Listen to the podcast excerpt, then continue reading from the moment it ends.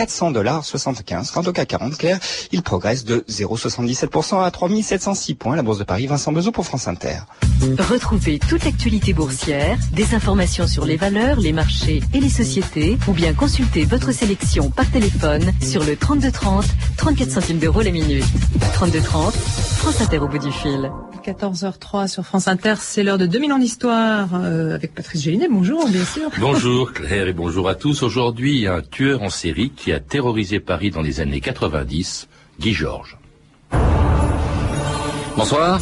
Peine maximale pour Guy Georges, perpétuité avec 22 ans de sûreté. Les jurés ont suivi à la lettre les réquisitions du procureur. Soulagement des familles de victimes qui souhaitent que Guy Georges ne sorte jamais de prison. France Inter.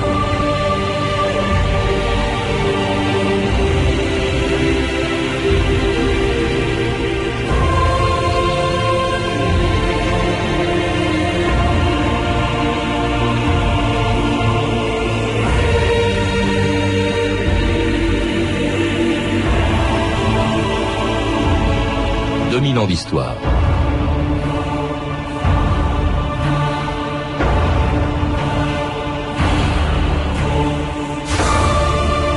Tout a commencé le 25 janvier 1991 dans le 14e arrondissement de Paris. À minuit moins 10, les pompiers découvraient le cadavre d'une étudiante de 19 ans, violée et assassinée à son domicile 24 heures plus tôt. Annoncé par quelques lignes d'une dépêche de l'AFP, la nouvelle n'intéressa pourtant aucun journaliste. Ni la télévision, ni la radio, ni les journaux n'ont parlé de la mort de Pascal Escarfail. Personne n'imaginait qu'elle était la première des sept victimes d'un tueur en série qui pendant sept ans allait tenir en échec quatre groupes de la brigade criminelle et terroriser plusieurs quartiers de Paris. Les tueurs en série, pensait-on, n'existaient qu'en Amérique, et Pascal Escarfail n'était que la victime d'un crime parmi d'autres. Faute de fichiers ADN, on mettra d'ailleurs des années à établir un lien entre les sept meurtres de Guy Georges et à identifier celui qu'on appelait le tueur de l'Est parisien. Arrêté le 26 mars 1998, il devait comparaître trois ans plus tard devant la cour d'assises de Paris. France Inter, Fabrice Drouel, le 19 mars 2001. Bonsoir. Quatre agressions, sept meurtres et autant de viols. Guy Georges est aux assises. Son procès s'est ouvert ce matin à Paris, très détendu. L'accusé se dit totalement étranger aux faits qui lui sont reprochés. France Inter. Guy Georges, avec cet homme-là et avec son histoire, n'importe quel cinéaste un peu inspiré fait un bon polar, genre peur sur la ville. À ceci près que le méchant du film n'a pas du tout la tête de l'emploi. Ce matin, aux assises de Paris, pour l'ouverture de son procès, Guy Georges est arrivé détendu, courtois, attentif. Et pourtant, cet homme-là est l'assassin présumé, respectons la procédure, l'assassin présumé de Pascal, Catherine, Elsa, Agnès, Hélène, Estelle et Magali, violés puis égorgés. Et ça, c'est pas du cinéma. Patrice Bertin, bonjour. Bonjour, Patrick Gélinet. Alors cette affaire Guy Georges, en effet, c'était pas du cinéma. Vous venez de lui consacrer un livre qui s'appelle Serial Douleur, Sept familles face à Guy Georges. Alors sept familles qui sont au centre de, de votre livre. Vous dites d'ailleurs, vous écrivez, dans un meurtre, celui qui compte, ce n'est pas euh, l'agresseur, c'est pas l'assassin, mais c'est la victime. Ce sont les victimes. C'est pas très courant comme démarche. Les journalistes généralement font le contraire quand ils parlent d'une affaire criminelle. Eh bien, justement, et on vient d'entendre euh, le, journal de Fabrice Drouel le, jour de l'ouverture du procès. Ce qui n'était pas courant non plus, c'est de voir comme ça arriver dans le box des accusés un serial killer, un criminel en série, donc avec un bon sourire de Monsieur Tout le Monde. Et euh, j'ai vu, parce que vous savez qu'on a le droit de filmer le, début des procès, j'ai vu à la télévision ce, ce tueur souriant, et je me suis dit ça y est, ça va recommencer. Qu'est-ce qui va recommencer? Ce qui va recommencer, c'est que nous, vous, la presse, euh, la télé, la radio, etc. On allait faire d'un assassin une, une, vedette. Et je me suis dit ça, c'est plus possible. Il faudra qu'un jour on, on, prenne, je dis pas le parti des victimes, ça, ça serait euh, un, un, peu gros, mais d'aller voir quand même ce qui se passe du côté des victimes. Alors vous voyez ce qui se passe et vous voyez ce qui se passe même après, parce que votre livre commence par une scène qui pourrait paraître totalement surréaliste, c'est-à-dire une espèce de un repas le dimanche euh, à la campagne chez euh, la une chez la familles. mère, chez, dans une des familles famille des, des victimes ou qui rassemble tous les autres parents, euh, qui, ra- qui rassemble aussi à ce déjeuner les juges, enfin quelques juges. Non, euh, c'est assez extra, euh, des avocats. C'est quand même étonnant. On dirait une partie de campagne. Et cela après le meurtre de leur enfant. Alors ça s'est passé très exactement six semaines après le, le procès. Euh, procès, condamnation de Guy Georges à perpétuité avec peine de sûreté de 22 ans, donc le, le maximum de la peine. Et euh, six semaines après, l'une des familles de victimes a invité toutes les autres familles, presque toutes les autres familles, plus le juge d'instruction, ses gardes du corps, les flics de la criminelle, les avocats des parties civiles, à un déjeuner euh, campagnard aux portes de Paris. Parle d'un exorcisme collectif. tout à fait. C'est pas du tout de la fiction. Hein, ce Ouais, repas. il a lieu. Il a eu lieu et c'est sans précédent dans, dans l'histoire euh, criminelle. Ce sont des hommes et des femmes qui avaient tissé des liens euh, pendant l'enquête, qui a été épouvantable, pendant le procès, qui a été épouvantable et qui voulaient vivre autrement quelque chose euh, en dehors du procès. Ce sont des liens euh, qui sont toujours actuels, c'est-à-dire que les familles, les, les enquêteurs se voient, se passent des coups de fil et ont, ont gardé le contact. Alors autour des familles justement de ces euh, sept victimes, sept jeunes filles, dont la première, je l'ai dit tout à l'heure, était Pascal Escarfaille, qui est, qui est morte en, en 1991. On n'a jamais su pendant des années euh, qui était l'auteur de, de, de ce crime. Et d'ailleurs, en fait, on s'y est pas intéressé. On a cherché tous les euh, dans les dans l'INA, à l'INA toutes les archives de l'époque. On ne parle pas de ces crimes avant 97. Et pourtant, quand vous, parce que vous vous en faites le récit de ces meurtres, c'est d'une violence inouïe la façon dont Guy Georges tuait ses victimes. Euh, c'est terrifiant, c'est proprement terrifiant. Euh, C'était un prédateur absolu, c'est-à-dire que il choisissait ses victimes euh, au hasard la nuit, il les repérait dans la rue et il les agressait soit chez elle à domicile en grimpant derrière derrière elle dans l'escalier et en les forçant à ouvrir la porte d'un coup d'épaule ou en sortant son, couteau, soit dans leur parking. Et les scènes de crime sont absolument épouvantables. Les, policiers que j'ai rencontrés euh, ne s'en sont pas encore remis. Euh, il y en a un d'ailleurs qui a donné sa démission euh, de la brigade criminelle peu de temps après l'arrestation de Guy Georges. Et c'est vraiment le bien contre le mal. Je pense que c'était le mal absolu Guy Georges. Et parce qu'il ne s'agit pas pour lui simplement de tuer, de violer. Il y avait toute une espèce de rituel. D'ailleurs, ça se terminait. Il, laiss- il laissait volontairement ses victimes mortes dans des postures humiliantes. Oui, mais c'est euh, le rituel chez un chez un serial killer. Hélas, un serial killer, euh, c'est quelqu'un qui recommence. C'est quelqu'un qui prend plaisir à faire ce qu'il fait. Euh, Guy Georges est un pervers. Pervers, ça veut dire qu'on prend du plaisir à faire du mal à autrui. C'est un criminel organisé, c'est-à-dire qu'il essayait de pas prendre de risques. Il savait très bien ce qu'il faisait. euh, il n'y avait pas d'altération à la réalité, pas fou. Et en même temps, le rituel, c'est-à-dire toujours de la même façon, en découpant les sous-vêtements avec le couteau, euh, en torturant, en violant et en repartant avec des objets de la victime, non pas pour les conserver pour lui, mais pour les revendre. Et c'est là jusqu'à la dernière victime, Estelle Magde, qui a été égorgée sept ans après Pascal Escarfeil, le 16 novembre 97, au moment où on commence justement à comprendre que le coupable est sans doute un tueur en série. France Inter, Christophe Ondelat, le 19 novembre 1997. Sans vouloir exagérer, on peut dire ce soir qu'une petite psychose est en train de gagner le 11e arrondissement de Paris, autrement dit les quartiers de Bastille et de République. Dans cet arrondissement, en effet, on a retrouvé le week-end dernier le corps d'une jeune femme de 25 ans, égorgée chez elle. Et on pense que son assassin pourrait être un tueur en série, un serial killer, comme on dit aux États-Unis. J'imagine, euh, Lionel Thompson, que dans le quartier, ben, on est au courant. Oui, les plus inquiets, à vrai dire, sont les voisins directs d'Estelle Magde, la jeune fille qui a été tuée le week-end dernier rue de la Forge Royale. Parmi ses voisins, cette jeune femme qui travaille juste au pied de l'immeuble et habite dans le quartier. assez terrifiée, hein, étant donné que ça s'est passé pas très loin euh, de, de mon lieu de travail. Donc euh, ouais, je suis assez inquiète. Disons que euh, je réfléchis à deux fois maintenant pour euh, aller chercher ma voiture dans mon box. Et euh, quand je rentre dans mon immeuble, je prends soin de fermer la porte derrière moi. C'était en novembre 1997, Patrice Bertin. Sept ans après le premier crime, le premier des sept crimes de Guy Georges, on commence enfin à se dire, c'est un serial killer. Oui, alors pour une raison bien simple, c'est que les policiers disposent de l'ADN. Vous savez que c'est une empreinte génétique, ça ressemble à une empreinte digitale, mais euh, beaucoup plus euh, performante, trace génétique. Donc, ils ont retrouvé sur les deux derniers meurtres, donc euh, celle dont nous parlait, dont on parlait Estelle Magde, et la victime précédente un mois avant, Magali Sirotti, plus sur une jeune femme qui euh, en a réchappé, il y a trois traces ADN qui sont les mêmes. Donc il est évident pour les policiers qui ont pu comparer les trois traces qu'il y a un seul et même meurtrier autour euh, des deux meurtres et euh, de la tentative de meurtre euh, dont je vous parlais. Et euh, la presse avant de cela. Le Parisien libéré, notamment le Parisien, euh, fait un reportage en disant euh, il y a un serial killer dans Paris. C'est-à-dire que la police qui essayait de garder ça pour elle est obligée d'admettre qu'il y a effectivement un tueur en série dans les Paris. Le préfet de police de Paris, Philippe Massoni, arrive aux 20h à la télévision pour faire une intervention de 20 secondes en disant euh, Parisienne, faites attention, mais nous faisons tout notre possible. Ça, c'est donc euh, à la fin, au début de l'hiver de, de 97. Mais on ne sait pas encore qui est un Ah, bien tueur sûr. en série.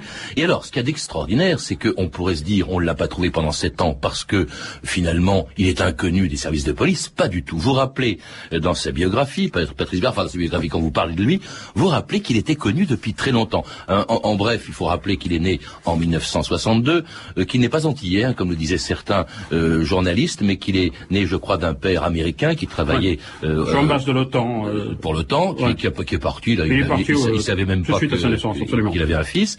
Sa mère euh, l'a abandonné. Il est dans une famille d'accueil, les Morins. Euh, très vite, il se distingue par sa violence. Je crois qu'à l'âge de 14 ans, Oui. euh, il, il, il, il, Il tente de tuer une demi-sœur. oui. Oui, oui, il tente de tuer une demi-sœur, puis deux ans après, à 16 ans, il tente de tuer une deuxième demi-sœur. À ce moment-là, il est confié, confié à la DAS, puis confié aux époux Morin. Il a euh, une vingtaine de frères et sœurs de lait, et euh, il commence à agresser des femmes. Il commence euh, à les agresser, j'allais dire crescendo, jusqu'à viol et tentative de viol. Et il est une première fois condamné à 10 ans de prison pour le viol d'une étudiante à Nancy. Et il fait que la moitié de sa peine. Il a une remise de peine, et c'est pendant cette remise de peine qu'il commettra le premier crime dont vous avez parlé au Pascal début de cette émission, Pascal Escarfail, en 91. Et alors, il y a des euh, donc il fait, il commet tous ces crimes entre 91 et 97. Il y a quelques trous quand même, et notamment il y en a un euh, qui euh, en, en 1995, je crois, euh, et au 96, il n'y a pas d'assassinat. Pourquoi? Parce que euh, il est en prison. Il est en prison non pas du tout pour des meurtres, parce qu'on ignore encore que c'est lui qui est responsable déjà de quatre meurtres, mais il est en prison pour une agression au couteau. Et il y a une scène incroyable que vous raconterez, Patrice Bertin. Il est même convoqué par le groupe de la police criminelle qui fait une enquête pour savoir qui a tué les quatre, euh, qui, qui est responsable des quatre morts précédents? Autrement dit, le commissaire Sanderson qui reçoit euh, Guy Georges dans son bureau, qui cherche le coupable de deux de ces meurtres, il a en face de lui le coupable et il le laisse partir. C'est qui le- s'est passé? C'est le 19 euh, septembre 1995. En fait, il y a deux commandants de la criminelle qui sont quasiment à plein temps sur cette affaire. Il y a le commandant Pellegrin et le commandant Sanderson. Le commandant Pellegrin enquête sur les meurtres commis dans les parkings, il y en a deux. Le commandant euh, Sanderson enquête sur les meurtres commis dans les appartements. En fait, il y en a trois, mais lui, il n'en a que deux euh, sur lesquels il enquête. Et euh, il est sorti de prison. Il est sorti de prison parce que la criminelle veut interroger tous les suspects potentiels qui attaqueraient les femmes avec un couteau. Or, Guy Georges vient d'attaquer une femme avec un couteau. Il n'a pas pu aller jusqu'au bout parce qu'heureusement, cette femme, euh, son compagnon s'est interposé. Guy Georges est donc amené dans les locaux de la criminelle. Le premier commandant Pellegrin, il dispose d'une tache, d'une euh, tache de sang euh, qui a été retrouvée sur les effets d'une victime. Il compare avec l'ADN de Guy Georges, c'est pas le sang de Guy Georges. Pourquoi? Mystère, on saura jamais d'où vient ce sang. Donc Pellegrin se dit c'est pas lui. Mais il va frapper à la porte de son, de son voisin, euh, le commandant Sanderson, qui lui aussi enquête sur les meurtres de Guy Georges. Et là, Sanderson va faire le ratage de sa carrière. Pas de sa faute sans doute, mais ratage de sa carrière. Il a le témoignage d'une jeune femme rescapée, et ce témoignage s'avère être ce qu'on appelle un vrai mauvais témoignage, un faux bon témoin. Cette femme qui est restée une demi-heure avec Guy Georges, qui a failli être assassinée par Guy Georges, qui euh, en a réchappé parce qu'elle a sauté par la fenêtre, eh bien, elle le décrit très différent de ce qu'il est. Elle ne le reconnaît pas sur les photos qui sont prises ce jour-là par Sanderson. D'autre part, euh, Sanderson a un indice, c'est qu'il a laissé une trace de pied égyptien au domicile d'une victime. Qu'est-ce que c'est qu'un pied égyptien? C'est lorsque le deuxième orteil est plus important que le pouce du pied. On se dit donc, le coupable a un pied égyptien. Alors on fait déchausser euh, Guy Georges dans les locaux de la criminelle et on s'aperçoit qu'il n'a pas le pied égyptien. Alors on se dit, il ressemble pas à la description faite par la survivante, il n'a pas le pied égyptien, c'est pas lui. À l'explication du pied égyptien, en fait, euh, c'est morbide, mais c'est comme ça. Guy Georges avait glissé dans une flaque de sang, ce qui fait que le point d'appui de la deuxième phalange était euh, plus important que le pouce. On a cru qu'il avait le pied égyptien. Sanderson s'est dit c'est pas lui, donc il fait pas de prélèvement ADN. S'il avait fait un prélèvement ADN, on l'aurait trouvé. Oui, et surtout, euh, donc il laisse filer celui qu'il recherche, Et ben voilà. puisque c'est pas lui a priori. Hum. Et surtout, il y a deux autres meurtres qui vont être commis après ans sortie de prison. Parce qu'en en fait, il retourne en prison, Guy Georges. Hein. Ouais. Euh, il purge une peine ça. de prison pour mais agression. il va faire encore deux meurtres. Deux Hein. meurtres, absolument. C'est les deux, les deux derniers. Et, et c'est euh, justement à ce moment-là, après le deuxième, que se produit l'espèce de psychose. On, on a entendu ça tout à l'heure dans une dans une archive de, de France Inter, et que finalement, euh, il est arrêté, Guy Georges, euh, le euh, 2 mars 1998. France Inter, Christophe Ondelat. France Inter. Il est probable que ni Sherlock Holmes, ni le commissaire Maigret, ni l'inspecteur Colombo n'auraient pu arrêter aujourd'hui le tueur de la Bastille, car pour identifier l'assassin présumé de trois femmes et peut-être de sept, il fallait plus qu'une loupe, plus que le savoir-faire légendaire d'un vieux flic. Ce matin, c'est la science qui a permis d'arrêter le suspect numéro un. C'est la génétique et on va y revenir dans un instant. Mais parlons d'abord de lui. Il s'appelle Guy Georges, il a 36 ans, il est antillais, SDF. Il a été arrêté ce matin presque par hasard à l'intérieur du Monoprix de la Place Blanche à Paris. Une vendeuse du grand magasin raconte l'arrestation à Frédéric Carbone. J'ai vu deux messieurs plaquer un autre, donc j'ai pris peur. J'ai d'abord voulu euh, appeler euh, directement la police parce que je pensais que c'était une bagarre. Et quand j'ai vu sortir des menottes, j'ai compris que c'était des policiers en civil. Et après, je les ai vus jubiler, sauter de joie. Mais maintenant, oui, je suis contente comme tout le monde, quoi, et un peu aussi soulagée. Mais sur le coup, j'ai pas réalisé l'importance euh, de ce qui se passait en face de moi, quoi. Et c'était l'arrestation de Guy Georges le 26 mars 1998 et non pas le 2 mars, comme je l'ai dit euh, à l'instant. Extraordinaire aussi cette scène d'arrestation. Euh, comment ça s'est passé? Comment a-t-on finalement pu localiser et arrêter Guy Georges? Alors, il se trouve que euh, le juge Thiel, le juge d'instruction Gilbert Thiel, après le septième meurtre, il explose. Il dit c'est plus possible. Euh, on a des ADN, on ne sait pas à quoi les comparer parce qu'il n'y a pas de fichier. Il n'y a pas de fichier parce que c'est interdit. Les interdits, je m'en fous. Il y a eu trop de mortes. Donc, j'ordonne à tous les laboratoires euh, scientifiques, de police ou pas de police, privés ou publics, de comparer les ADN qu'on a trouvés sur les derniers crimes avec ceux qui sont déjà stockés. C'était illégal, ça. C'est totalement illégal à l'époque où ça se produit, c'est-à-dire fin 97. Quatre mois après, le docteur Olivier Pascal du CHU de Nantes euh, découvre l'identité de Guy Georges. Il téléphone au juge d'instruction et il lui dit, Monsieur le juge d'instruction, il y a une bonne et une mauvaise nouvelle. La bonne nouvelle, c'est qu'on a identifié le coupable. La mauvaise nouvelle, c'est qu'on l'a eu euh, dans les locaux de, de la criminelle pendant une journée qu'on l'a laissé ressortir. Donc on met le nom, l'identité, etc. Et à ce moment-là, euh, la presse commence à le savoir. Une radio annonce à 7 heures du matin que le serial killer de l'Est parisien a été identifié. Pas la nôtre. Pas la nôtre, mais c'est la panique à bord. C'est la panique et on fait tirer très vite des euh, photos d'identité, euh, des, petites photos distribuées à tous les policiers euh, parisiens de Guy Georges. Et ce sont deux flics de base de la deuxième DPJ, deuxième division de la police judiciaire, qui, en comparant la photo aux gens qui sortent euh, du métro, avec un peu de chance, tombent sur Guy Georges. Enfin, tombent sur Guy Georges. C'est eux qui lui sont tombés dessus et l'arrêtent. Mais ce qui est extraordinaire, c'est que ce sont les plus grands flics de France qui cherchaient Guy Georges depuis sept ans et que ce sont au bas de l'échelle les plus petits flics de France, euh, si l'on peut dire, qui finalement l'ont ceinturé. Paradoxe. La criminelle le cherchait euh, et euh, ce sont des gardiens de la paix qui l'ont euh, serré, comme disent les policiers. Et ils l'ont serré, il va être serré à la santé donc pendant trois ans en attendant son procès. Alors là aussi, vous vous, vous dites quelque chose d'assez extraordinaire, c'est l'espèce de fascination qu'il exerce sur les psychiatres, bien sûr, qu'il rencontre, et y compris sur des gens de l'extérieur, notamment beaucoup de femmes, qui lui écrivent, fascinées par ce tueur en série, et qui font plus que lui écrire. Je crois qu'il y avait même une proposition de mariage, Ah, on, mais- lui, on lui paye son abonnement euh, à la télévision, enfin... Plus que ça, euh, Guy Georges est en train de se marier. Alors je vous parle, euh, mais là, là, il est en prison après le procès, mais même Oui, mais, cette même, époque... oui, oui. mais, mais ça c'est un c'est un grand classique des, des serial killers, c'est que tous les serial killers ont un fan club. Euh, Charles Manson, euh, l'assassin de Sharon Tate, l'actrice qui était à l'époque la femme de Roman Polanski, a un fan club extravagant aux États-Unis avec des, des sites web qui lui sont dédiés, des t-shirts à son effigie, etc. La fascination qu'exercent les serial killers est proprement monstrueuse. Regardez Fourniret, regardez euh, Allègre, euh, Patrice Allègre. Oui, parce que Euh, justement, euh, là je vous coupe, Patrice Bertin, on a l'impression en vous lisant qu'au fond c'est le premier tueur en série, hein, euh, ou serial killer si vous préférez, que euh, en France. Or, dix ans avant, il y a eu l'affaire Thierry Paulin qui avait assassiné 21 femmes, puis en remontant dans un passé encore plus lointain, il y a eu Landru, Petiot. En, en quoi est-ce que euh, justement euh, Guy Georges est différent? Il il n'est pas différent. Il est emblématique. Il est emblématique parce qu'il n'y a pas de mobile. Il tue Voilà, simplement. c'est ce que vous dites, c'est là-dessus que vous insistez. Il tue pour le plaisir. Euh, il tue Landru et les autres, c'était pour les escroquer Oui, aussi. euh, hein. bon, voilà, je dis pas que c'est mieux. Hein, euh, non, non, bien sûr, non, non. Là, il y a l'absence de mobile. Il y a le fait que ces jeunes femmes, ces pauvres jeunes femmes, qui ne se ressemblaient pas, mais qui étaient euh, toutes ancrées dans la vie, plutôt euh, dynamiques, euh, positives, euh, aucune, aucune d'entre elles n'avait euh, pris de risque. Elles ne fréquentaient pas des endroits euh, compliqués, louches. Euh, ce qui les a condamnées à mort, c'est simplement de croiser Georges un soir, euh, au mauvais moment, euh, au mauvais endroit. C'est tout. Ça, c'est emblématique du tueur en Avec série. une formule qu'il emploie, il chasse en fait. il chasse. Ah non, mais il chasse. C'est un prédateur. C'est un prédateur qui a une double vie, comme euh, la plupart des, des tueurs en série. C'est-à-dire que le jour, il est à peu près normal. Il a des compagnes, des compagnons. Il est plutôt sympa. Il a un QI de 101. C'est pas énorme, mais c'est plutôt bien.